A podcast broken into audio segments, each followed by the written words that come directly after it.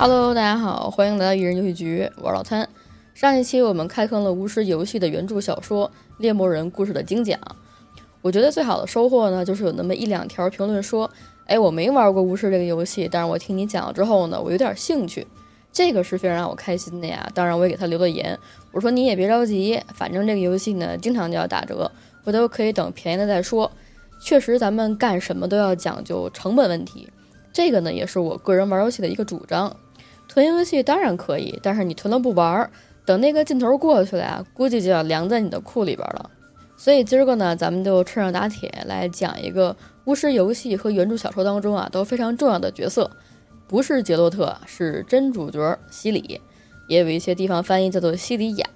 截止到今天啊，猎魔人的原著小说呢，咱们国内一共是出版了八本，头两本呢是短篇，那就是以杰洛特为主。到了后边几本啊，西里就是绝对的主角。很多游戏玩家对西里的印象呢，其实大多数都出自于巫师三。他在巫师三的戏份呢，肯定不比杰洛特少。甚至标题巫师三狂猎，猎呢是狩猎的猎，那猎的是谁呢？那肯定就是西里了。这个波兰蠢驴啊，其实很早之前就把猎魔人的改编权给买了。但是真正让西里和耶内弗出现的时候呢，还是在巫师三当中。他们俩人啊，在前两作当中呢，顶多就是被提了名字，用途啊就是线索人物。众所周知呢，西里和泽尤特是养父女的关系，他们是通过一项巫师事业当中啊非常重要的法则，叫做意外率，从而建立的关系。那真是说想要把意外率这个东西掰扯明白呀，估计都要讲到天球交汇了，那就有点太夸张了。而且我准备内容大概到了两万字的时候，我就发现啊，一期肯定说不完了。因为西里的身世牵扯的主线剧情啊和势力范围都太广了，光是他们家上古血脉这个族谱啊，都已经扯出了至少十位重要人物。所以今天咱们的猎魔人精讲，主要还是围绕第一本小说《白狼崛起》其中的驾马问题这个短篇故事啊，它呢也同样被编进去了美剧《猎魔人》，也就是第六集叫做卡兰瑟。咱们在这儿呢也不用说怕剧透，这个卡兰瑟呀就是西里的外婆。现在我们也知道西里叫做命运之子，或者说意外之子。那你有子是不是就得有母？是不是就得有家人？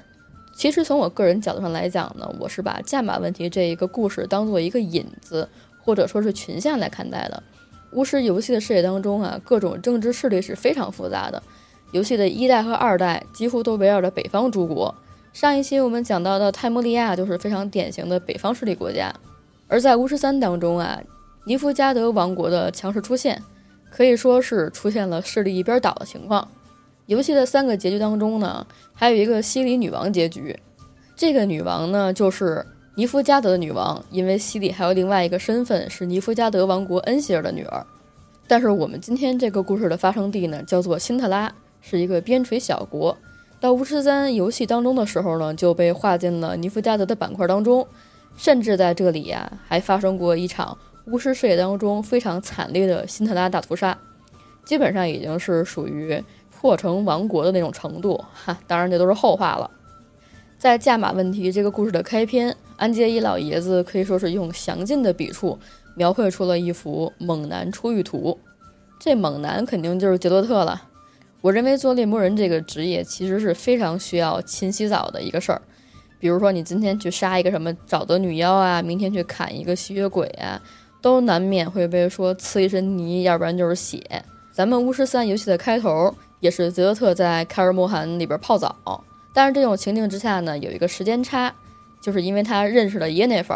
如果我们追根溯源去看原著小说，可以发现，在三个愿望这一章当中，有一个明显的桥段，就是耶内弗嫌弃杰特身上太味儿了，然后呢，他才爱屋及乌啊，做了这个三喜丈夫。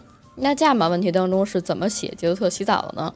我给大家念一下原段啊，说是猎魔人的喉咙上抵着一把小刀，他全身浸在满是泡沫的浴盆里，肥皂的苦涩味儿在他口中徘徊不去，而那柄小刀呢，正在用力着刮着他的喉结，移向他的下巴。理发师的神情活像是创造杰作的艺术家，他最后修饰一番，用一块浸过白纸钉记的亚麻布擦干猎魔人的脸。杰洛特站起身。让侍者把一桶水浇在他身上，然后甩甩身子，爬出浴盆，在石砖地面上留下半湿的脚印。猎魔人此时正在一座城堡当中，他的主人叫做哈克索，同时他也是这座城市的市长。虽然明面上啊，这一次是哈克索雇佣了杰洛特，但是幕后的雇主其实呢就是辛特拉的皇后卡兰瑟。卡兰瑟呢有个外号，人称辛特拉的雌狮，在精灵语当中也被叫做至高王后。她的母亲艾达利亚呀是一位先知，也是拥有上古血脉的极少数人当中的一个。她的魔法天赋可以说是非常的高。但是非常遗憾啊，卡兰瑟没有遗传到。但是他也凭借着自己的美貌、勇武以及铁腕手段为世人所尊敬。不过呀，卡兰瑟是个寡妇，她的老公死了，唯一的王室继承人啊，就是她的女儿，叫做帕维塔。公主呢，今年已经十五岁了，到了婚配的年纪。而根据辛特拉这个王国的传统，无论是谁求婚成功，都会自动成为国王。卡兰瑟当年也是这样的，就说。非要找个男的结婚，不然这个国家就要开内战了。所以说他的婚姻情况就是 so so。杰洛特呢就特别好奇，为什么自己会被邀请来？他还被哈克索乔装了一番，穿上了那么一身让他特别别扭的衬衫、内衣、长裤，还有就是束腰外衣。同时啊，还不让他带武器，就连猎魔人的狼头徽章啊都要被藏在衣服里边。这个衣服的前面呢还有一块刺绣，相当于是家族的家徽。样子是一头前进中的黑熊，它背上啊还驮着一位天蓝色衣饰的少女。少女呢头发披散，双臂高呼，等于现在穿上了这身皮。杰洛特呢就改名成了拉维克斯，是来自四号角城的一位贵客。哈克索还跟杰洛特说呀，其实卡兰瑟虽然一直是铁腕政策，把辛特拉治理得非常好，但是这个寡妇身份呢，确实也没少遭到非议。所以呢，他就特别的希望可以借由帕维塔的婚姻来实现与史凯利格的结盟。我呢个人分析了一下，他为什么想跟史凯利格联姻啊？一方面应该是地理位置，因为史凯利格群岛位于雅鲁加河出口的西北方向，也就是在辛特拉的海岸以外，整体是由六个大的岛屿和十几个零星分布的小岛屿组成。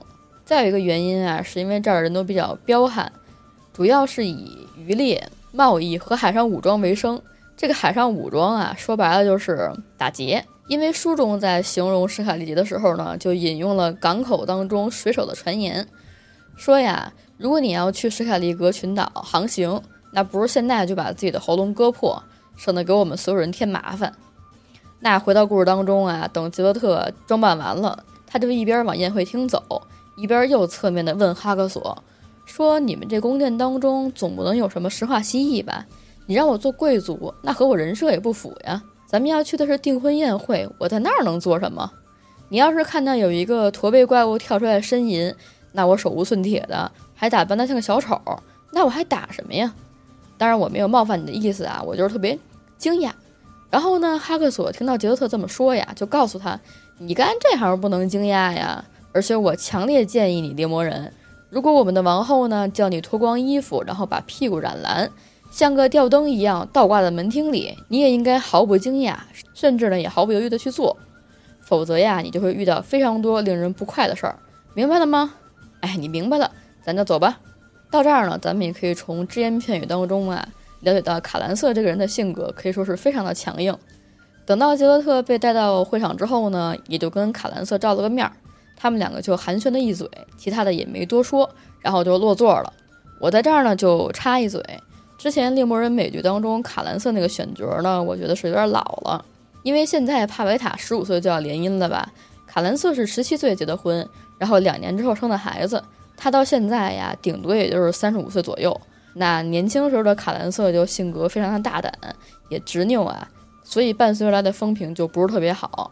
比如说他滥情的啊，乱伦的，还有和这个远房表亲米薇有染的。那你米薇这个名儿一听就是女孩的名儿，她也是维里亚和利维亚的女王，是非常非常厉害的一位女性。当然，在三部游戏当中没有出现，反而是在昆特牌王权的陨落当中啊，担任着主角的角色。不过她跟卡兰瑟之间呢，是不是百合花开，这都是另外一件事儿了。就今天这一场帕维塔相亲宴会。那上面来的人其实名头都是不小的，我就按照书中所讲的顺序给大家稍微排一下。他们吃饭的这个桌呢非常大，周围可以坐四十人左右。卡兰瑟肯定是在中间那个最大的王椅靠背那块儿，杰洛特就坐在桌子的右边，他的左边呢是一位吟游诗人，叫做杜格加；右边啊坐着哈克索，还有一个他想不起名字的总督。再往右边呢是骑士林法恩，他还带了一个十二岁的胖乎乎的主人，也就是温格汉的王子，属于是公主的追求者那个阵营当中的吧。林法恩在巫师三游戏和血与酒的 DLC 当中呢都出现过，他呢也是昆特牌尼夫加德牌组当中的一张金卡。再之后就是一些不重要的辛特拉地级市的一些诸侯啊。剧情进展到这儿的时候呢，突然间卫兵高喊了一声：“哥哥达驾到！”只见这个来人啊，身材细瘦，满脸的络腮胡须，着盛装打扮，但是他的眼神呢，就滴溜溜的乱转啊，嘴边还有一些傻笑。卡兰瑟看他之后啊，非常郑重地说了一句：“我很高兴见到你。”哥哥达的原名呢，叫做艾伦伯特男爵。乍一看受邀前来，也是在追求者阵营当中，而且这个哥哥达非常的直接，上来就对卡兰瑟说呀。哎呀，单身的日子太难熬了，我的王后陛下，我想看看公主。卡兰瑟就微微一笑啊，手指头呢还捏过了一缕头发，然后对他说呀：“我们都知道你已经结婚了。”对此啊，戈达就回答说：“我的妻子体弱多病，我们那儿啊最近还闹天花，我敢用我的佩剑和腰带打赌，哎，她活不长了。”卡兰瑟心知肚明，哎呀，真可怜啊，戈达，但是你也很幸运啊。幸好你的妻子啊，身体没那么强壮。我听说去年秋收的时候呢，他发现你跟一个妓女躺在干草堆里，于是还拎着干草叉追了你将近一里路，最后还是没追上。你应该多给你的妻子吃些好东西，然后再多给她几次拥抱。晚上小心，别让她后背着凉。这样的话呢，不出今年，你就会发现她的身体好多了。卡兰瑟这个嘴呢，也是够损的，一下就戳在疙瘩脸上了，他就特别不好意思。也就蔫了，干脆呢就跟王后说：“嗨，那我等到宴会之后我再走吧。”神情还显得有些委屈巴巴的。这个时候呢，传令官又发出了高喊，就喊呢：“史海利格使节团到了。”然后所有人呢就顺着门口看过去，来的这帮人呢都穿着闪亮亮的海豹皮紧身衣，扎着格子花纹羊毛腰带，踏着欢快的步伐走进房间。嗯，大家可以脑补一下，就是维京人大概什么样啊？应该也差不多。为首的呢是一位面孔黝黑、长着鹰钩鼻的强壮战士，与他并肩而行的是一位双肩宽阔、一头红色乱发的年轻人。他们来到卡兰斯面前呢，就鞠躬行礼。卡兰斯一看就特别高兴啊，这个领头的人呢叫做伊斯特·托尔塞克。卡兰瑟认为他非常的杰出，所以就赶紧跟他说：“没想到像您这样杰出的骑士。”竟然能够再度驾临我的城堡，如果不是你对婚姻的蔑视人尽皆知，我恐怕会很高兴地认为您是来向帕维塔求婚的。哎，你是不是忍受不了独居生活了呢？之后呢？别看这个水手出身的家伙，也就是伊斯特托尔塞克，长得黑黝黝的，但是他的嘴呀真甜。他就回卡兰瑟说：“呃，陛下，我经常有这种感觉，美丽的卡兰瑟陛下，但是我的生活太过于危险，不容许我考虑长久的结合。”帕维塔虽然是个年轻女孩，是一朵尚未绽开的花蕾，但我明白，苹果落地时不会离果树太远。之后他就笑了笑，哎，呲着口白牙，然后继续说：“只需要看看您，我的王后陛下，我就能知道公主长得呀是多么令斗士们倾心。到那个时候啊，追逐她的年轻人应该就是比比皆是了。比如我身边的这位布兰王的外甥克拉斯安奎特，他呀正是为此而来。”说完，身边的克拉茨也低下头，在王后面前单膝跪下。除此之外呢，伊斯特·托尔塞克呀，还带了另外两个人，一个是勇敢的德鲁伊，他呢也是布兰王的好友兼顾问啊，我们玩游戏的人应该也比较熟了。另外一个是抱着风笛的壮汉，他呢叫做德莱格，是著名的战地诗人。除此之外呢，还有十三个当地的水手，他们就在庭院里不进来了。卡兰瑟听完就很高兴啊。然后就把自己身边的位置啊让给了伊斯特。然后从女王的左边看呢，是斯特瑞普领主的三个儿子，名字我就不提了，你可以理解成是打酱油的吧。然后这个时候啊，等于人来的就差不多了。所以呢，辛特拉的元帅也是卡兰瑟忠实的仆从维塞基德啊，就拍拍手，正式开启了宴会。端着盘子和酒的仆人呢，排成长队走向餐桌，引来宾客快乐的絮语。这里的描写呀，也是一段群像。说呢，卡兰瑟几乎没怎么吃，只是用银叉随意的挑选着面前的食物。而杜哥家早就将自己那份食物啊一扫而光。这边呢还拨弄起了他的乐曲。另一边的宾客呀，则是围着烤乳猪、鸟肉、鱼类和扇贝等等啊开怀大笑。带头呢就是红发的克拉茨，而林法恩这时候啊也狠狠地怒斥了王子。哥哥达那边则是做了气氛组，他放下了食物，模仿着淡水龟的呼哨声，让身边所有的来宾呢都哈哈大笑。首一轮敬酒结束之后呢，那帮男的就有点搂不住了，然后就开始争论说：“哎，我跟公主最合适，不是我才最喜欢公主。”然后稀里哗啦的搞得场面呢就是非常的火热。卡兰瑟这时候呢就找到了空当，正式的开始跟杰洛特进行交流。他跟杰洛特说呢：“我有一份工作要交给你。”杰洛特也是很直接的人，他就说：“我都猜到了，很少有人邀请我赴宴啊，是因为喜欢我的陪伴。”然后卡兰瑟就问杰洛特说：“哎，你猜到什么了呀？”杰洛特就回他：“具体什么样的事件我还不知道，但是我认为您可能把我的职业和另外一个职业搞混了。陛下，我骑马来辛特拉的时候呢，见过村民、商人、小贩、矮人、修补匠跟伐木工。他们告诉我说呀，森林里有黑女魔的藏身之处，还说山里住着奇美拉蜻蜓怪和巨大的蜈蚣。如果您仔细找找呢，还能够发现蝎尾狮。”那一个猎魔人啊，不用披上别人的乔装也能够干这些活儿，所以呢，我就有理由怀疑，您请我来，一定是因为辛特拉和史卡利的通婚十分必要。而在这个过程当中呢，也难免有某些人啊，想要从中作梗，插上一脚。当然，这种事情您是不便涉及到其中的。但是如果下手的人呢，是一位来自四角号城的无名领主，而且他又可以很快的抽身离开，那事儿的好办多了。所以我说，女王陛下。您把我这一行啊当成了拿钱办事的杀手，只不过呀，无论用意是好是坏，我从不为钱杀人，以后呢也不会。杰洛特说完这个话之后呢，整体的气氛就僵住了。但是刨除了他跟卡兰瑟之间微妙的气场之外呢，餐桌上的气氛反而是越来越活跃。红发的克拉斯啊找到几个听众，正在向他们描述着自己曾经打过的仗。哥哥达呢，为了证明他的昵称有多么的贴切。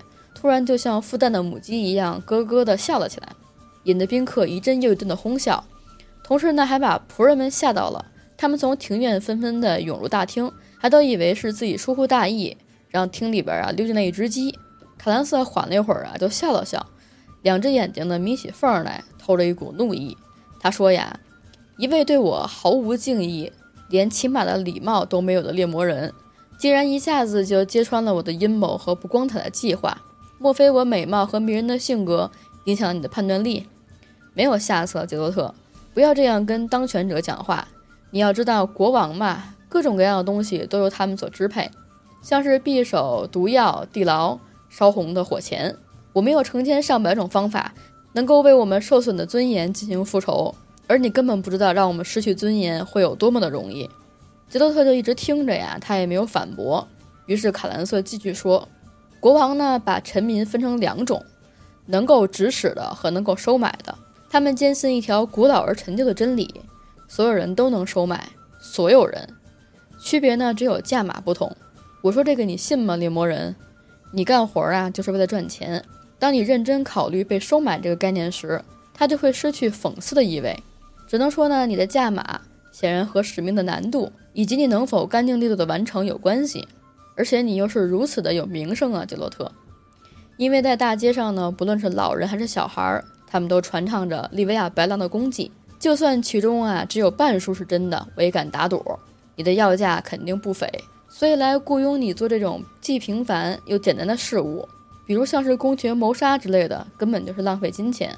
因为这些活儿呢，完全可以交给开价更低的人来做。卡兰瑟说着，伸手制止了来斟酒的仆人。杰洛特这个时候也张嘴了，说：“陛下，我算不上有趣的餐桌伙伴，您唯独给了我这份荣幸，让我很是惊讶。其实应该由另外一个比我更适合的人来做这个位置啊，选取于您。这样一来，无论您是想指使他们，还是想收买他们，都可以，只是价码问题罢了。”卡兰瑟把头啊转向靠背，闭上眼睛，嘴角呢浮出笑容。他眨一眨眼，示意猎魔人继续说。这个时候，我也不得不夸一下泽洛特的话术啊，大家也可以体会一下。之后上班的时候，没准还能这么对领导说。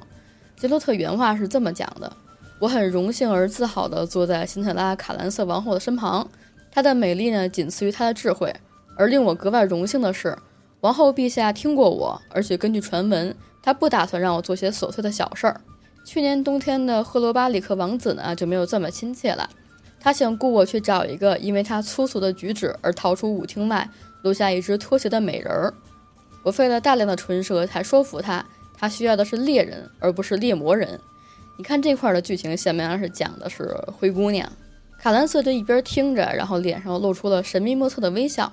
于是杰洛特呀又继续说：“其他当权者也无法与您的智慧匹敌。”他们总是忍不住提出繁琐的任务，通常就是谋杀某个妓女，以及继父、继母、叔叔、婶婶之类的。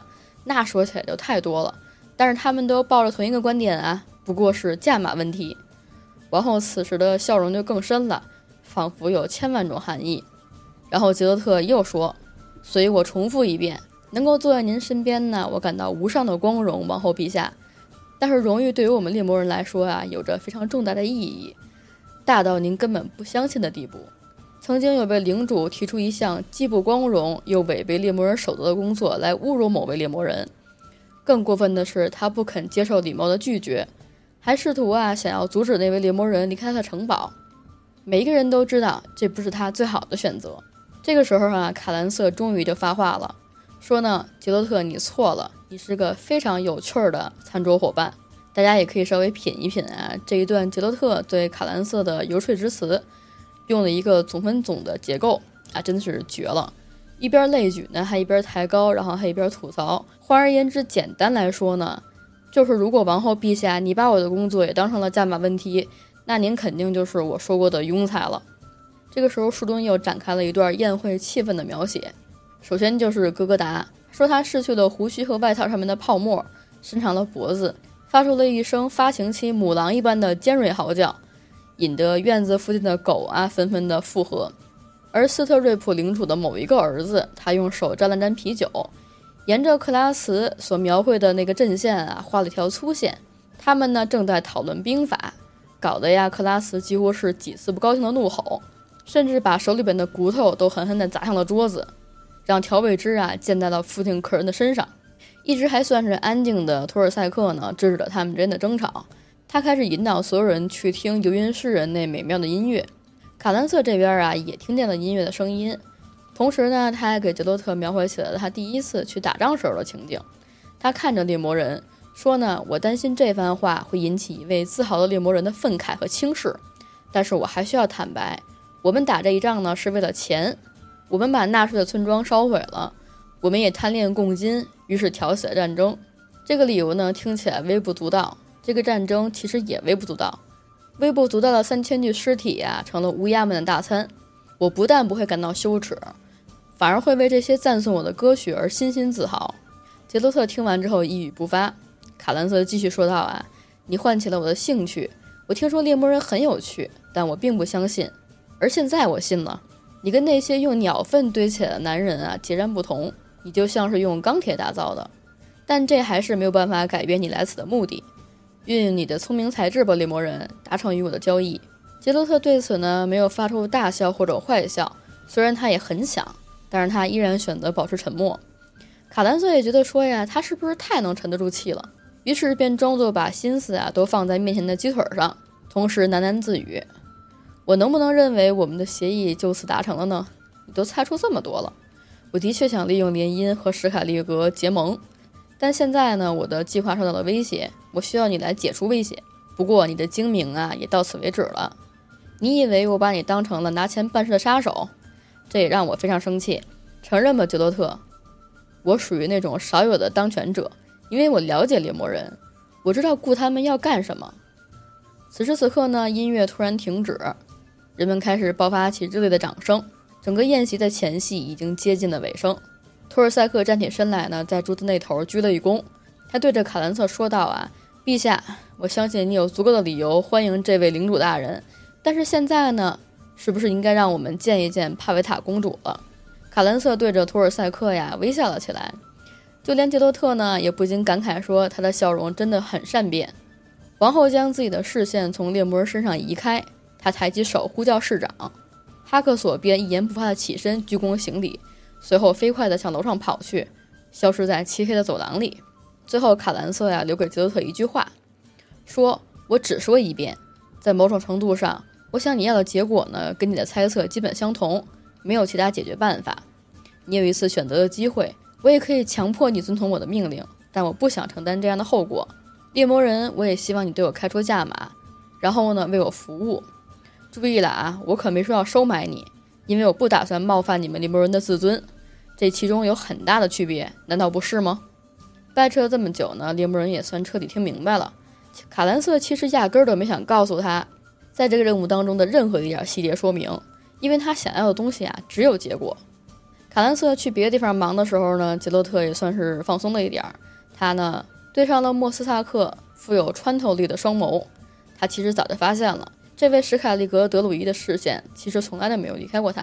他看着莫斯萨克把手中的面包捏成小块丢在桌上，仿佛陷入了沉思。而杰洛特呀，顺势低下头。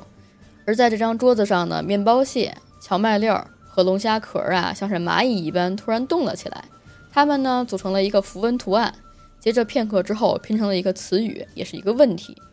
莫斯萨克再次目光不离地看着杰德特，便用难以察觉的幅度点了点头。于是啊，德鲁伊垂下眼皮。面无表情地将桌上的碎屑拂去了啊！这个时候，他们之间问了什么，其实还是没有人知道的。恰在此时啊，公主突然出现了，宾客们都安静下来，转脸呢望着楼梯。只见市长和一位身着绯红紧身上衣的男仆在前方开路，后面的公主啊低着头缓缓地走下楼梯，她的头发跟母亲一样呈淡灰色，梳着两条及腰的长辫儿。身上的饰品只有镶嵌精美的珠宝和饰环，以及裹着那条蓝色长裙的金链腰带。就在元帅和市长的簇拥之下呢，公主坐到了一个晕诗人和图尔塞克之间的空位。于是，这位富有骑士精神的岛民呢，就立刻为公主斟满了酒，并与她谈笑起来。杰洛特发现啊，公主的回答从来不超过一个词儿，她永远呢目光低垂，即使整桌人啊都吵吵闹闹的帮她敬酒。但是她的双眸始终隐藏在纤细的睫毛之下。不用说呢，公主的美丽让来宾们为之倾倒。这个屋子里的男嘉宾啊，都仿佛被爱神击中了，一个个的开始献起殷勤来。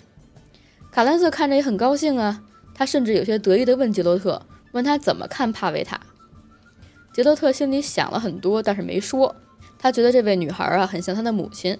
如果把它送给那位红发白痴，那就太浪费了。但是如果他长大之后呢，可以像托尔塞克一样拥有地位和胆识，那可能还有点转机。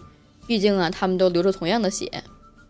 卡兰瑟自然是不知道杰洛特的脑内剧场，于是继续问：“杰洛特，你在听吗？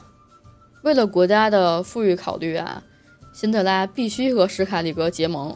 我的女儿必须嫁给合适的人，而你必须要确保这一切。”这种论调呢，其实就跟我们生活当中啊。甲方爸爸给我们提了一个特别奇怪的诉求，没什么差别了。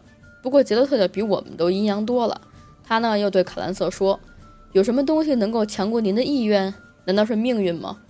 所以，我一个卑微的猎魔人啊，即将面对比王族意愿更强大的命运。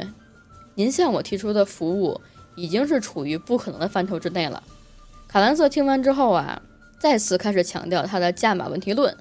说呢，如果这项任务在可能的范畴之内，我自己早就解决了，根本犯不上请来你这位大名鼎鼎的利维亚人。所以呢，你也别卖弄聪明，没有什么解决不了的事儿，只不过是价码问题。在你们猎魔人的价目表上，肯定有一条是关于不可能的任务的。我能猜到啊，这个价码并不低，但只要你能达成我要的结果，你要的任何东西我都给你，而且我不喜欢重复。我很好奇呀，猎魔人。你是不是都一直这样努力的让你的雇主打消雇你的念头？回答吧，接受还是不接受？哎呀，这是好一顿 PV 呀！这个画饼我好像哪里听到过，你们说是不是？然后呢，杰洛特也没有办法，于是就说了一句接受。随后呢，卡兰瑟也笑了，很好，好多了。你的回答接近于我理想中的回答。当我问问题的时候啊，就想要这样的回答。现在你呢？伸出你的左手，摸一下我的王位后边。杰洛特听完就照做，他就把手伸进了黄蓝镶金的布套里。他立刻就发现靠垫里呀有一把剑，而且剑的轮廓对于他来说太熟悉不过了。哎，陛下，我就不重复了。关于想杀人的话呢，您应该明白，单是这一把剑是没办法击败命运的。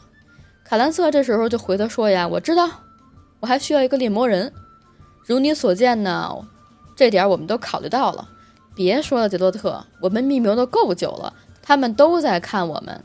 托尔塞克都快发疯了，你赶紧跟市长说说话，吃点东西，喝点酒，别想太多。我希望你啊，一直身手利索。猎魔人呢，估计是心里也服了，所以行动上也开始服了。之后啊，他就参与到那些他认为很无聊的话题当中。”但是莫斯萨克，自始至终还是盯着猎魔人的眼睛。但是桌上的碎屑呢，却没有丝毫在移动的痕迹。此时此刻呢，聚会的气氛再次吵了起来。年轻的几位领主跟客人们也纷纷带着酒意，唱起了一首不合时宜的著名歌曲。内容是一头长角的小山羊和一个渴望复仇却没有什么幽默感的老女人的故事。然后在所有人都被转移注意力的时候呢，一位卷发的仆人呢和一位穿着金蓝制服的守卫队长。跑到元帅身边，对他打了报告。然后元帅听完他的报告之后呢，来到王座后边，对着卡兰瑟说了些什么。卡兰瑟随即用眼睛瞥了一下杰洛特，说出了几句回答。维赛基德凑得更近了，也说了些什么。王后呢，便用锐利的目光盯着他，然后一言不发，拍了一下扶手。之后元帅鞠了一躬，就把命令啊传给了守卫队长。杰洛特是没有听到具体的内容。但是他却注意到莫斯萨克不自觉地扭了扭身子，扫了一眼帕维塔，而公主呢依然坐着一动不动地低垂着头。这时候呢，沉重的脚步声盖过了席间的喧闹，每一步都伴随着金属敲击地面的响动。所有人都抬起头，转脸望去，在这个逐步逼近的身影上呢，有着皮革和铁板打造的锃亮铠甲，胸甲是黑蓝镶金的颜色，有棱有角。下面是一个条状铁裙和短小的腿甲，厚重的臂甲上满是尖锐的铁钉，头盔打磨得非常光滑，但是面颊呀却被捏成了狗脸的形状，同时还有一些横七竖八的尖刺啊被安放在上边。没一会儿呢，这位古怪的客人便叮叮当当的走在餐桌旁，在王座面前停下了。他呢僵硬地鞠了一躬，说道：“尊贵的王后，尊敬的先生们。”请原谅我打扰你们隆重的宴席，我是伊伦瓦尔德的吴奇翁，欢迎你呀，伊伦瓦尔德的吴奇翁。卡兰瑟就缓缓地说呢，请您入席吧。辛特拉呢，欢迎每一个客人。听完这个话之后呢，吴奇翁就对着卡兰瑟鞠了一躬，说呢，感谢您，陛下。同时呢，他还把铁手攥起了拳头，敲了敲胸口，发出了沉闷的响声。他说呢，我来辛特拉呀，不是为了做客，而是有一件非常重要的事物。如果陛下你允许，我就不浪费诸位的时间，想要现在就把情况说明一下。在座的各位呢，不是王族就是贵族，他们对这个突然前来的乌奇翁呢，本来就充满了好奇，但是看他这个语气呀，多少也有一些不服气。于是呢，就对他说呀：“呃，伊顿瓦尔德的乌奇翁，你对我们时间的重视啊，值得嘉许，但是这不能成为你不敬的理由。你藏在铁盔后面对我们说话更是不敬，请你摘下你的头盔。”我们会忍受你浪费这点时间的。在所有人都咒骂他的时候呢，杰洛特发现啊，莫斯萨克把头低下了，他也无声地蠕动了双唇。猎魔人感到有一阵咒语充盈在空气当中，就连他的徽章呢也为之震动。卡兰瑟看着乌奇翁呢，眯起了眼睛，用手指啊敲打着扶手，说：“准了，我相信你的行为。你为什么不肯露脸呢？”乌奇翁说：“呀，说我不露脸呢，是因为骑士的誓言。”在午夜来临之前呢，我不能露出面孔。听到这儿，卡兰瑟便很敷衍地抬起手，哎，表示着我接受了。然后乌奇翁啊，就大步向前踏了一步。这个满是尖刺的铠甲呢，咣当作响。他大声地说道：“十五年前，您的丈夫罗格纳王在伊顿瓦尔德狩猎的时候呢，迷了路。他在人迹罕至之处徘徊的时候，从马背啊跌进了峡谷，摔伤了腿。他躺在谷底呼救，但是回应他的只有毒蛇的嘶嘶声和附近狼人的嚎叫。”如果没有他人的求助啊，他应该早就死去了。卡兰瑟呢，打断了他的话，说呀：“我知道后来的情况，我猜呀，乌奇翁你就是那个救他的人，因为有你呢，我的先王才能够完完整整的、安然无恙的回来，所以我也感激你。尽管罗格纳在我的心目中和床榻上啊都已经辞世了，但是这份感激呢，并未有所减少。我应该如何表达感激呢？”乌奇翁就顺着王后的话茬继续说。您很清楚啊，我的援助并非无偿。我今天来呢，正是来收取国王答应我的奖赏的。好，卡兰瑟一边说好啊，一边就在他的眼睛当中燃起了绿色的火花。这么说呢，你在峡谷底下找到一个毫无自保能力、性命受到毒蛇和怪物袭击的伤者，他只有答应给你奖赏，你才肯帮他喽。如果他不愿意或者不答应你的请求，你就会把他留在那儿。而我今天也不知道他将葬身何处，真够高贵的。毫无疑问啊，你的行为啊，肯定符合当时的某条骑士誓言。如果你想要奖赏的话，十五年之后，难道我还要多付给你一些利息吗？我这儿不是矮人的金库，吴奇翁。你说罗格纳曾经答应过给你奖赏，好吧，现在想让他付钱可就太难了。但是送你去另外一个世界，跟他当面商量价码问题，反而更容易。我深爱我的丈夫吴奇翁。我知道他十五年前如果不跟你达成交易，我就会失去他。想到这一点啊，我就会对你满心的厌恶。戴着面具的陌生人，你是否知道，在我的城堡里，你要比当时无助的国王更加接近于死亡？如果我允许你活着离开，你又会答应给我怎样的报酬呢？在座的所有人啊，都被卡兰瑟这一番发言呢震慑住了。但是我们的猎魔人呢，他的思绪啊，反而是在胸前的徽章上。他发现徽章呢发出了剧烈的颤抖。同时，他也捕捉到了莫斯萨克明显有些不自在的目光。他略微的摇摇头，挑起了质疑的眉毛。德鲁伊的回应啊，也是摇摇头，以接近无法察觉的幅度将他卷曲的胡须朝着乌奇翁扬了一下。杰多特还不太确定自己有没有看错。这个时候，乌奇翁啊又开始大声的说话。他说：“您这番话呢，陛下想来是为了威胁我，想要燃起聚集在此的各位先生们的怒火，还有您美丽的女儿帕维塔对我的蔑视吧。”但首先，您说的话不是实话，而您自己也清楚，你指控我撒谎。卡兰特的嘴角呢，发出了一丝讽刺的笑。他自然是很清楚之后在伊伦瓦尔德发生了什么。乌奇翁赶在他想要打断自己之前，继续发言，说罗格纳王曾经在获证之后呢，自愿发誓，愿意赠予我任何想要的东西。我恳求在座的诸位为我作证。当时国王摆脱了危难，来到我身边问我想要什么的时候呢，我告诉了他。我说我要一样东西，一样在他毫不知情且出乎意料的情况下出现在家中的东西。国王对此发誓守诺。结果等他回到城堡时，发现卡兰瑟王后您已经分娩了。是的，陛下，我等了十五年，而奖赏的利息呢，也确实在每日增长。但今天看到美丽的帕维塔，我发现所有的等待都是值得的。先生们、骑士们，你们中有些人来辛特拉，正是为了得到公主的青睐。但是你们在白费力气，因为有王室的誓言作证，从他出生那起，美丽的帕维塔就是属于我的。来宾呐，一片哗然，有人叫喊，有人咒骂，甚至有人重重的拍打桌子，打翻了餐具。从斯特瑞普来的一个酱油儿子呢，从烤羊羔上拔起了一把餐刀，挥舞起来。克拉茨也弯下了腰，显然是想从桌子上拆下一块木板儿。从来没有听到过这件事情的元帅呀，就对着吴奇翁喊道：“你有什么证据？”吴奇翁随即摊开自己的双手，大声地说：“王后的脸色就是证据。”处于事件中心的帕维塔呀，则是坐在那儿一动不动，头也不回。空气当中呢，充满着一种古怪的氛围。被杰洛特藏在外衣当中的猎魔人徽章发出了强烈的颤抖。杰洛特抬眼啊，就看到王后换来了一名男仆，低声下达了一条非常简短的命令，但他没有听清，只看到男孩的脸上呢，露出了惊讶的表情。王后又重复了一遍。这一幕令杰洛特异常的困惑，就看到男仆啊朝门口奔去，桌上的喧嚣依旧不减。而伊斯特托尔塞克呢扭头看着卡兰瑟，他十分平静地问他说：“卡兰瑟，他说的事情都是真的吗？”王后扯了扯身上的绿色饰带，咬着嘴唇呢吐出了几个字眼儿：“如果是真话，就必须遵守诺言，是这样吗？”对此呢，海藻骑士只是回答了卡兰瑟，说是这样的，否则我会认为您一向轻视承诺。杰多特看着卡兰瑟的脸色啊，迅速的涨红，他双眼含着泪水，嘴在不停的颤抖。他低声的说道：“伊斯特，那不一样。”这个时候，被伊斯特带来的克拉茨发出了令人意想不到的吼声，他高声骂了一句“狗娘养的”，之后呢，一跃而起，说：“呀，上次说我白费力气的蠢货呢，早就在海湾底下被螃蟹撕碎了。我坐船千里迢迢从史凯利格赶到这儿，可不是为了两手空空的回去。”这么说，那个婊子养的杂种也是来求婚的？谁给我一把剑，让我来教训教训这个蠢货！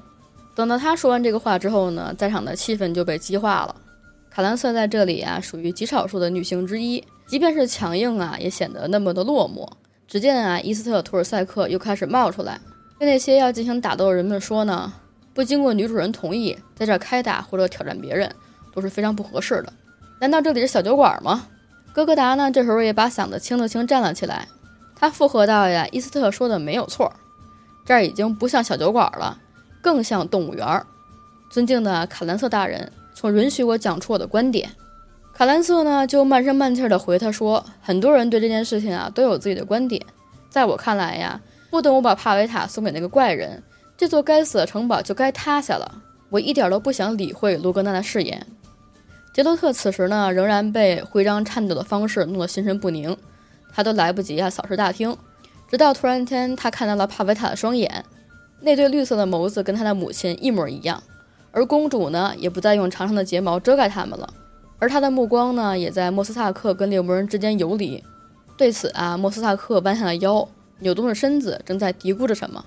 兀自伫立的哥哥达呢，清了清嗓子，说道：“啊，尊贵的卡兰瑟陛下，还有诸位骑士，的确呢，乌伦瓦尔德的乌奇翁向罗格纳王提出了一项古怪的要求，要求一份古怪的奖赏。我们还是别假装从未听过如此类似的要求吧。”毕竟啊，意外率的历史和人类本身一样古老。根据这条律法呢，一个人拯救了别人，就可以要求对方同意一个看起来极不合理的愿望。比如说，你要把迎接你的第一样东西送给我，那东西可能是条狗，也可能是大门口的长戟兵，甚至是等不及在女婿回家时发牢骚的岳母。尊敬的先生们，我们知道，在漫长的旅行之后，回到家最意外的发现。可能就是妻子在床榻上的情人，但有时候也可能是个孩子，一个被命运挑选出来的孩子。先生们，难道你们没有听过被命运挑选出的孩子吗？传奇的英雄扎克雷特，他不就是父亲回家时遇到的头一个人，所以才会被送给矮人进行抚养的吗？还记得泽维莱纳吗？他也是在普雷提尔特的帮助下，当上了麦提娜的王后，并且答应将他的第一个孩子送给他作为回报。而在之后，普雷斯提尔特前来收取回报的时候呢，他反而没有遵守承诺，用魔法将他赶走了。至于不久之后，他和自己的孩子便在瘟疫当中死去了。所以别以为啊，捉弄了命运还能安然无恙。所以我想要提醒大家，这个传奇的故事，在所有的故事当中，国王都会遵守他们的诺言，而我们这些卑微的封臣之所以效忠主君，也都是因为那几个高贵的词语：协议、联盟。正是因为我们把它当做信条，所以我们才能存在。可现在呢，我们要质疑这一切吗？别让君王不能言出必行。林法恩听到这儿呢，就把哥哥达打断了，甚至问他说：“你到底站在哪一边啊？你这个草包啊，正在侮辱王后陛下！”安静了许久的卡兰瑟突然提高了声音，说：“让他说完吧。”哥达对此呢，鞠了一躬，说：“感谢您的宽容，但我已经说完了。”他的这番话呢，无疑是引起了一番骚动。而且骚动过后啊，古怪的沉默呢笼罩了房间。卡兰瑟依然决绝地站立着。最后呢，他说道：“各位大人们，你们理应得到一个解释。这位吴奇翁说的是实话。看起来呀，只要是牵扯到女人的事儿，我们尊敬的先王陛下变成了蠢人。他直到自己临终前才吐露了真相。如果他一开始就承认的话，我会怎么对付他呢？刚刚哥哥的暗话提醒了我，我不光是一名母亲，更是一位王后。”好吧，作为王后呢，我会在明天召开会议。辛特拉没有暴君，会议一定会裁决是要将我的帕维塔和王位一起送给这样一位陌生人吗？对此啊，全看明天。至于诸位来到辛特拉，希望能够迎娶公主芳心的骑士们，我对你们今天在这儿遭遇到的无礼、不敬以及嘲弄感到深深的歉意。但这也并不是我的错。就在卡兰瑟宣讲的时候呢，宾客当中啊，依然充满了骚动声。猎魔人也勉强听到了伊斯特·托尔塞克的低语声。他说道：“啊，以所有大海的神灵之名，这太不合适了。这样相当于公开鼓励流血和冲突。卡兰瑟，你简直是要安排他们彼此之间进行对抗啊！”王后本来想着骑士应该是最支持自己的，结果听到他这么讲之后啊，刚想发怒，突然杰洛特呢做出反应，他抢先站起来，带着椅子发出了一声巨响。他用嘹亮的嗓音说道：“也许根本没有必要召开会议。”杰洛特呢，感到帕维塔翠绿色的眼眸正在注视着自己，而乌奇翁的双眼也在黑色的面具之后看着他。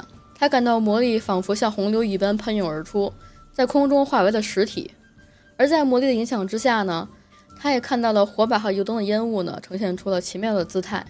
他知道莫斯萨克也看到了，他也知道其他人看不到。杰洛特面对着乌奇翁，他说根本没有必要召开议会。你知道我在想什么吧？对此呢，浑身是尖刺的骑士啊，咣当咣当的踏前了两步。他说我知道。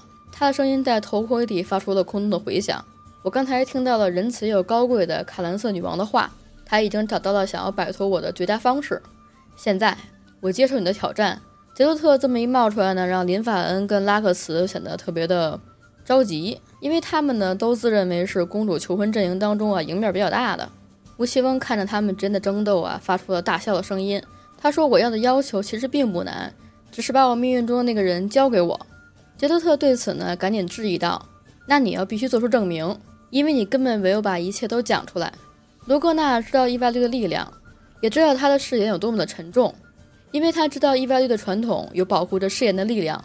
但是唯有命运之力要对他进行认证之后，誓言才能够实现。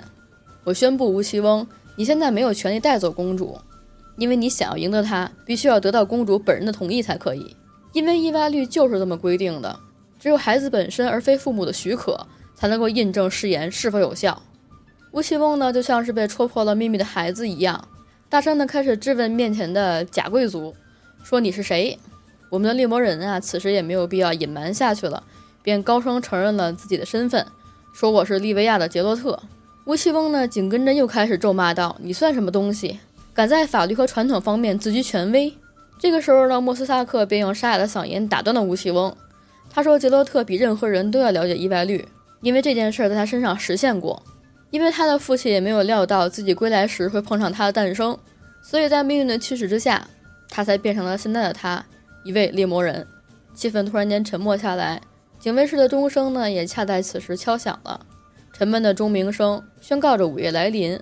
所有人都颤抖着抬起头来，其中动作最不安的人啊就是吴奇翁，他裹在铁手套里边的双手啊，仿佛像失去了生命一般垂在身侧，满是坚钉的头盔也不规则地摇晃起来。那股陌生而未知的魔力突然间变得更强、更加浓稠起来，仿佛灰色的雾气一般填满了大厅。刚才在乌奇翁进来的时候呢，所有人不是问他为什么要戴这个面罩吗？他说在午夜之前他都不能摘下来。这个时候钟声响了呀，卡兰瑟便跟他说：“伊伦瓦尔德的乌奇翁，现在午夜来临了，你的骑士誓言啊不再约束你了，在我的女儿面前表述自己的来意，让她将命运交给自己，让她看看你的脸。”我们都想目睹你的长相。于是呢，乌奇翁便缓缓地抬起了裹着铁甲的手，他拉开了后环，握住了上面的铁角。咣当一声，头盔呢便被丢在了地板上。一瞬间，有人大叫，有人咒骂，有人倒吸凉气。王后此时呢，脸上露出了邪恶、非常邪恶的笑容，这是一种来自于胜利者的残忍笑容。只见在宽大的半圆形胸甲上方呢，是两个纽扣大小的黑色眼球。眼球的位置位于长长的鼻口两旁，那长鼻子呢裹着淡红色的鬃毛，下面满口是白亮的尖牙。吴奇翁的脑袋和脖子长得又粗又短。直到这个时候，吴奇翁也发现自己被骗了，但是事已至此呢，他也没有办法。于是他颤抖着对众人说着：“这就是我的长相，你很清楚啊，卡兰瑟，在罗格纳当年告知你誓言内容的时候，一定不忘了形容我的样貌。但是事已至此呢，就算你安排了其他求婚者。”以及这个猎魔人作为杀手锏，再加上刚刚卑鄙的行径，你知道在侮辱我的同时，你也侮辱了你自己吗？卡伦瑟站起身来，攥紧了拳头。他说：“做个了断吧，帕维塔，你好好看看这个站在你面前，想要把你带走的家伙是个什么样的人，或者说是个什么样的东西？你已经看清楚了吧？赶紧回答他吧，我的女儿，一个字就够了。如果回答是，你将会成为这头怪物的战利品；而回答不。”你将永远不会见到他。杰洛特瞪大了眼睛看着面前的一侧，他并非是多想要知道公主的答案，而是因为他现在的太阳穴太疼了。他感到魔力在大厅当中脉动，耳边也发出了轰鸣。他也看到了莫斯萨克正将手啊紧紧地扣在桌边，指节都已经发白了。与此同时，发现桌上的面包屑和昆虫再次移动，拼成了两个字眼。耳边呢，卡兰瑟还在继续问他：“帕维塔，回答我。”你是否愿意跟着这个怪物走？帕维塔抬起头，大声地说了一句：“我愿意。”这一声之后呢，在场的所有人啊都没有发出一点儿声音。卡兰瑟也是缓缓地瘫倒在王位上，脸上全无表情。乌奇翁冷冷的声音在寂静的夜当中响起：“各位都听到了吧？你，还有你，还有你，这些狡猾的帮凶，我的权利已经得到确认。真相和命运击败了扭曲的谎言。没有人回答我的话，现在我就要带着帕维塔离开了。但是我不介意啊，来一点小小的娱乐。就是你，卡兰瑟，你得带着你的女儿来到我面前。”把她洁白的手交给我。卡兰瑟听到这儿呢，缓缓地转过头，他看向猎魔人，他的目光像是在发号施令。但是杰洛特没有动啊，他只觉得空气中凝结的魔力聚集在他身上。这个时候呢，克拉茨大声地跳起来，又喊了：“他说这是什么东西？把他洁白的手交到他手里，让美丽的公主跟这个刺儿鬼，跟这个长着猪鼻子的家伙一起走吗？”林法恩呢，这时候也插嘴说。跟这头可怕的怪兽，我想不必了，咱们直接放狗吧，放狗咬死它。这一切呀，都在同时一起发生。克拉茨呢，抄起了一把餐刀，林法恩呢，也同时扑向了乌西翁。格格达呀，也一跃而起，踢开了脚下的一张桌子。他这个举动呢，明显是偏向于乌西翁的，因为在这位骑士的观念当中啊，意外率还是非常重要的。突然之间呢，猎魔人也听到了帕维塔开始尖叫，伊斯特图尔塞克呢，也咒骂起来。所有人啊都站起身来，他们也不知道自己这时候应该做什么了。这个时候呢，还是卡兰策大声的吼道：“说杀了他！”于是所有的好斗者呢，又都向着乌奇翁扑了过去。首当其冲的呀，就是林瓦恩。乌奇翁的铁肘呢，根本没办法挡下他的匕首，于是呢，也被他狠狠地刺到了腰间，痛苦地弯了下去，砰然倒地。他大声地叫着，喘着粗气，身不由己地被卫兵拖走。眼看着第三个卫兵就要举起长枪。此时，我们的猎魔人呢也意识到即将要发生大事儿，他立刻趴在地上，同时感到耳中一阵剧痛，听到了可怕的撞击声，还有很多从嘴巴当中发出的惊呼声。餐桌也将食物和菜肴甩向周围，沉重的椅子跟桌子也飞到了空中，在大厅当中盘旋，挂帘和窗纱也拍打着，扬起了满屋的尘土。王座也被卷了起来，带着坐在其中的卡兰瑟腾空而起，仿佛像利剑一般飞过大厅。重重地撞在墙壁上，发出巨响，然后便散了架。勉强稳住身子的伊斯特索尔塞克飞奔过去，他抱起了王后，用身体帮他挡住从天而降的碎渣。杰洛特呢，将自己的徽章紧紧地握在手中，他可以说是连滚带爬地向着莫斯塔克接近着，后者却像奇迹一般的稳稳地跪在地上，手中举着一根山楂木的短杖，杖头呢装着一颗老鼠头。帕维塔继续嚎叫，他的哭声仿佛变了。抽打着所有人和所有的东西，德鲁伊告诉杰洛特，这是原初的魔力，而帕维塔呀根本控制不住。杰洛特呢高声的吼回去说：“我知道，这个原初魔力呢，在六魔人当中啊，拥有的人非常少。像是目前我们已经知道的几位原初的法师啊，像是西里，还有帕维塔，还有杰洛特，以及就是一个幕后的 BOSS 啊，那个威哥，我们就带过一下，之后有机会的时候可以详细的讲一下这件事儿。”回到我们那个战斗当中啊，杰洛特跟莫斯萨克呢，都为了想要阻止帕维塔，纷纷使出了他们的法印，一个是阿尔德法印，另外一个是三段式咒语，他们的威力啊，足可以融化地板，导致呢公主脚下的椅子崩成碎片儿。但是帕维塔几乎没有察觉，因为他浮悬在空中，变成了一个绿色的半球体，哀嚎声可以说是丝毫的不减。他向着两个人呢转过头。娇小的脸上浮现出了恶魔一般的笑容。莫斯萨克看到之后啊，赶紧大声喊着说：“挡住他，挡住他，不然我们都得完蛋了！”突然之间呢，所有浮在空中的东西都落了下来，将下方的东西啊砸得稀碎。趴在桌子下边的人呢，反而被甩在空中。一些杯碟呀、残渣呀、食物啊，就像是瓢泼大雨一般的落下。就连城堡的地面呢，也为之颤抖。一切似乎都要控制不住了。莫斯萨克呢，将自己的短杖指向公主，杰洛特也顺势拿剑一挥，帕维塔的眼睛啊，向他们两个人射出了两道绿色的雷光，将唯一立在地上的两个人啊，也卷入到了漩涡当中。碰撞声、喧闹声、嘈杂声，他们都无法穿透帕维塔的哀嚎。正在此时呢，猎魔人听到了一声极其可怕的声响，原来是哥哥达呀，他将战地诗人的风笛握在手中，扬起头发。吹出了极其骇人的音色，像是一声更加尖利的叫喊。没想到引发了意外的效果，帕维塔惊恐地止住哭声，魔力呢也随之突然消失。猎魔人和莫斯萨克赶紧抓住机会，大声喊道：“快快快，赶紧挥舞短杖！”他们打中了帕维塔，重击之下呢，包裹着公主的绿色球体像肥皂泡一般炸裂开来。突然出现的真空立刻将大厅当中的魔力吸了过去，帕维塔呀重重摔在地上，他开始抽泣。长久的混乱之后，寂静啊终于降临。那个从来不知道安分的拉克斯呢，又一次挪动着自己的身体，开口说话了。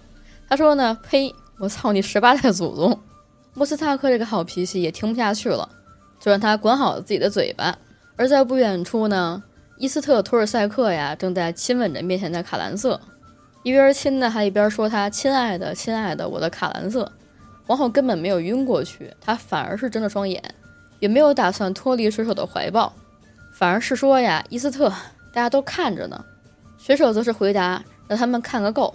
来此的宾客呀，也都慢慢的缓过神来，有的呢继续大喊大叫，有的开始包扎伤口，也有的开始找水喝。而那边的乌奇翁啊，却背靠着墙壁坐在地上，正在笨拙地拖着浸满了鲜血的铠甲。莫斯萨克走了过去，轻蔑地哼了一声。现在的年轻人太急躁了，他们的脑子当中只想着一件事儿。杰洛特就搭茬儿说：“你说什么？”德鲁伊亚顺势回答：“你不知道吗，猎魔人，处女，纯洁无瑕的处女是没有办法使用魔力的。让她的贞洁的见鬼去吧！”猎魔人对此也很纳闷儿啊，他就问德鲁伊说：“帕维塔怎么会有这种能力呀？”德鲁伊呢，则是挑挑眉毛，他说：“帕维塔的祖母啊，只要动动眉毛，都能抬起吊桥。估计帕维塔的能力啊，是隔代遗传。”另外一边的卡兰瑟和图尔塞特也走了过来。他们一起啊围到乌奇翁的身边，看着他的口鼻开始软化，失去原有的轮廓，而尖刺和鬃毛呢也化成了黑亮的卷发和胡须。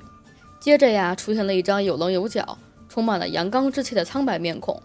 正在所有人都产生疑问这是为什么的时候，帕维塔则是温柔的呼了一声“多尼”。卡兰瑟抿抿唇啊，把头转过去。伊斯特则是喃喃地说道：“他应该受了诅咒吧？”卡兰瑟自己心知肚明啊。明明就是他派人把午夜的钟声调前了，这才是刚才乌奇翁在众人面前献了丑。此时，名叫多尼的男子发出了自己的呻吟声。他说：“诸位，与其站在那儿闲谈啊，不如帮我脱这身盔甲，请再帮我叫个医生。毕竟刚刚有个疯子啊，刺伤了我的肋部。”伊斯大克啊，抽出短杖，他对着多尼说道：“有我还要医生干什么？”卡兰瑟此时也站直了身子，又一次扬起了自己高傲的头，说道：“够了。”等这些结束之后呢，我希望在我的房间能看到你们。现在站着的所有人，伊斯特、帕维塔、莫斯萨克、杰多特，还有你，多尼。一段时间之后呢，众人来到王后的房间，多尼开始解释起了自己的诅咒。他说呀，我生下来就有了，我也不知道为什么被诅咒，也不知道是谁下的咒。从午夜到黎明呢，我是个正常人，但是黎明之后呢，你们都看到了，我的父亲埃克斯帕特想要隐藏这件事儿。因为他们认为王族当中出现魔法跟诅咒，就意味着王朝的末日。于是我父亲手下的一个骑士啊，把我带出了宫廷，将我抚养长大。我们两个呢，云游四方，一个是云游骑士，一个是他的护从。直至他死后啊，我开始独自旅行。直到有一天，有人告诉我，伊万绿诞生的孩子能够帮我摆脱诅咒，但是是谁呢？我已经忘了。而在不久之后，我就遇到了罗格纳。剩下的事情呢，你们都知道了。卡兰瑟点点头。说道：“确实，我们也猜出来了，但是你却没有等到十五年后，而是在这之前呢，就夺走了我女儿的心。帕维塔，你告诉我这是什么时候的事儿？”公主呢，垂下了头，又开始一言不发，只是抬起了自己的一根手指。卡兰瑟看着她的动作之后呢，瘪瘪嘴，只能叹了口气说：“好啊，你这个小女巫，我该拿你怎么办呢？”但是多尼，事情变得有些复杂了，因为你已经跟帕维塔相处一年了。但是却什么都没有发生，这或许是你根本弄错了解咒的办法，命运啊愚弄了你。多尼呢对此迎了上去，他对着卡兰瑟说道：“命运真够讽刺的，但是让命运和解咒都去见鬼吧！我爱帕维塔，他也爱我，这才是最重要的。”卡兰瑟此时应该也是释然了，他对着多尼说道：“我现在呀并不想这么做，我确实有愧于你。”所以呢，我会把帕维塔交给你。从此之后，我们两不相欠。随后呢，他还问了问公主，问问她有没有改变主意。公主此时呢，也不再羞涩了，她热切地摇摇头。卡兰瑟呀继续说道：“如果你们愿意的话呢，可以留在辛特拉。这儿的人啊，不像梅切特那么迷信，习惯新鲜事物也很快。但你也别指望马上能够坐上王位。”此时此刻呢，我们才知道卡兰瑟啊为什么心情变得那么美好。原来是刚刚呢，伊斯特·图尔塞克向他提出了求婚，等于辛特拉的国王呢，目前还不能是多尼，而是这位史卡迪的水手。侧面上啊，等于也完成了跟群岛的联姻。之后呢，卡兰瑟还将头转向了莫斯塔克。他说到：“帕维塔呢，需要一位老师，他应该学习如何运用自己的能力。我非常喜欢我的城堡，我希望它永远啊屹立不倒。但是我的天才女儿呢，下次歇斯底里的时候啊，一定会把它弄塌了。你说应该怎么做呢？”德鲁伊，莫斯塔克呢，对此呢，就说了一个词儿，叫做“荣幸之至”。此时呢，窗边泛起了明亮的光芒。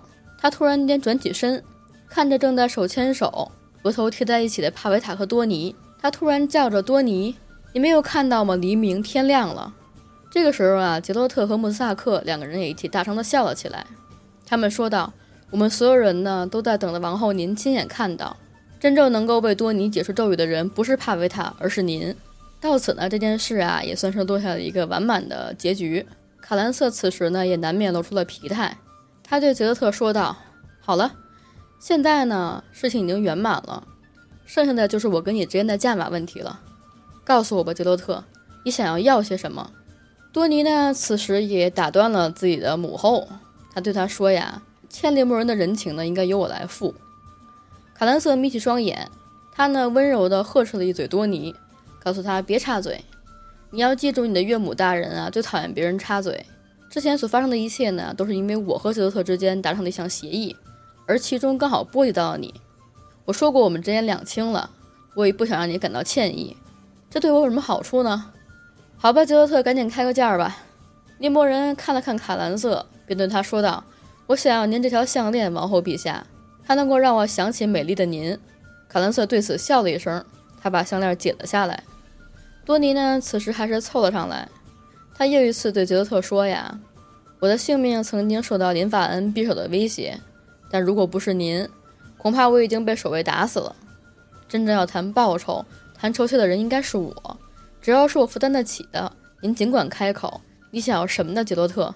杰洛特此时也看了看面前这个年轻人，他觉得这件事情呢，确实应该得到应有的重视。他便对着多尼说道：“一个猎魔人被问到这样的问题呀，必须要求对方再重复一遍。那我就再重复一遍，因为我欠你人情。另外呢，还有一层理由。”在大厅里，当我发现你的身份时，我痛恨你。我认为你肯定会对我不利，我把你当成了杀手。但我现在也相信了，猎魔人是值得被尊敬的。只可惜呀，猎魔人人数这么少。我将会郑重地再问您一次：您想要什么猎魔人？泽洛特思索了一番，便告诉多尼：像我们这样的猎魔人，就必须在命运的阴影下诞生，而这样的孩子非常的少。我们也会衰老，也会死去。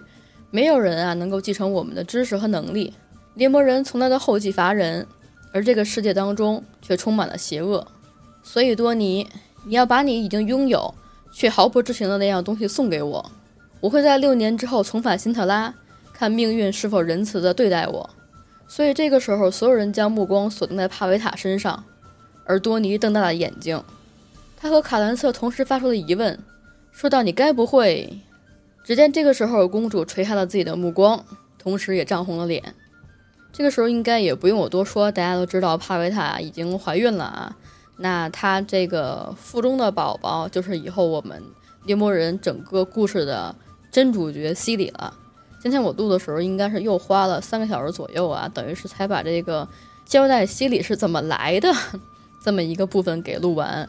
当然，西里现在也没成型呢，所以在下一期视频当中呢，我会继续从原著当中啊扒出来我们的西里跟杰洛特是怎么在六年之后重逢的，他又是经过了怎样怎样怎样的困难，然后来到了杰洛特身边，而在西里的成长之路上呢，也不乏有很多的贵人啊，我相信可能没准儿这都是第三期的内容了。当然，我也看到了大家在之前的视频当中也给我留言，然后做投票，大家想听椰奶的故事也有很多，那我在想是。嗯，就是先先做一个奶穿插一期呢，还是继续把系里的故事讲完？因为现在目前的位置，所有的内容还是短篇，那就也还好说。到时候看看大家怎么说吧。行，那我期待这一期大家给我的一些回馈，然后我们再看看再怎么做。那我就不多耽误大家时间了，那咱就拜拜啊，么么哒，您的下一期再见。